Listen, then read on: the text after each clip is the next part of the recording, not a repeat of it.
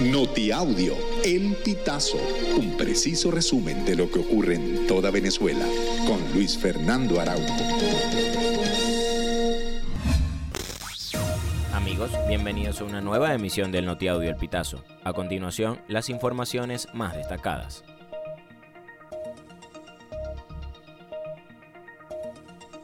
Un transporte cargado de tiner explotó en la autopista Petare-Guarenas en Miranda, luego de colisionar con varios vehículos a la altura del sector Araguaney.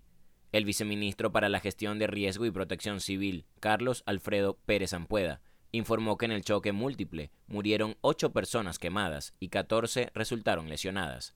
17 vehículos resultaron carbonizados. Este se trata del segundo accidente que ocurre en la vía Caracas-Guarenas en menos de 24 horas, la carretera vieja se encuentra colapsada, según reportaron los conductores. Más de 21.000 migrantes venezolanos se encuentran registrados en Guyana, pese a la disputa que hay entre ambos países por el territorio del Esequibo. Esto según los últimos datos proporcionados este martes por el Ministerio del Interior de Guyana.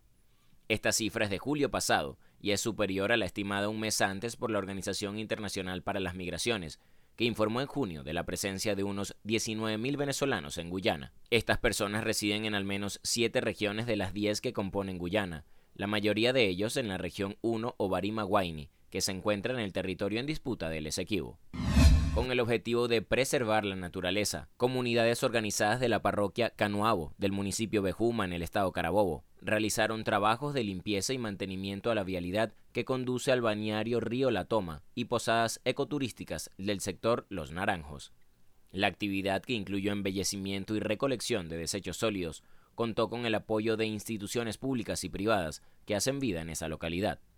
El cantante de música llanera Félix Guarán, oriundo del estado Guárico, murió en un accidente vial que se registró en horas de la tarde de este 12 de diciembre en el estado Aragua.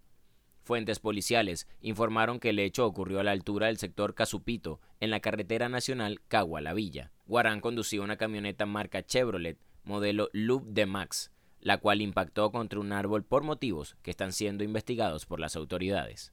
El nuevo gobierno de Argentina anunció este martes la devaluación de su moneda, al pasar el tipo de cambio oficial de 400 a 800 pesos por dólar, una de las medidas del paquete de urgencia para estabilizar la economía. El ministro de Economía del nuevo gobierno de Javier Milei, Luis Caputo, indicó que esta corrección cambiaria va a estar acompañada por un aumento provisorio del denominado impuesto a país que se aplica a las importaciones y de los derechos de exportación de productos no agropecuarios.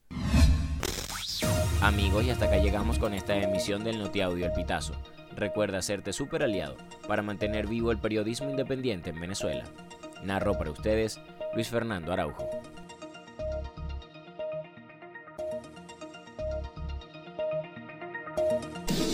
Estas informaciones puedes ampliarlas en nuestra página web elpitazo.net. También recibimos tus denuncias vía SMS o WhatsApp a través del 0414 230 2934.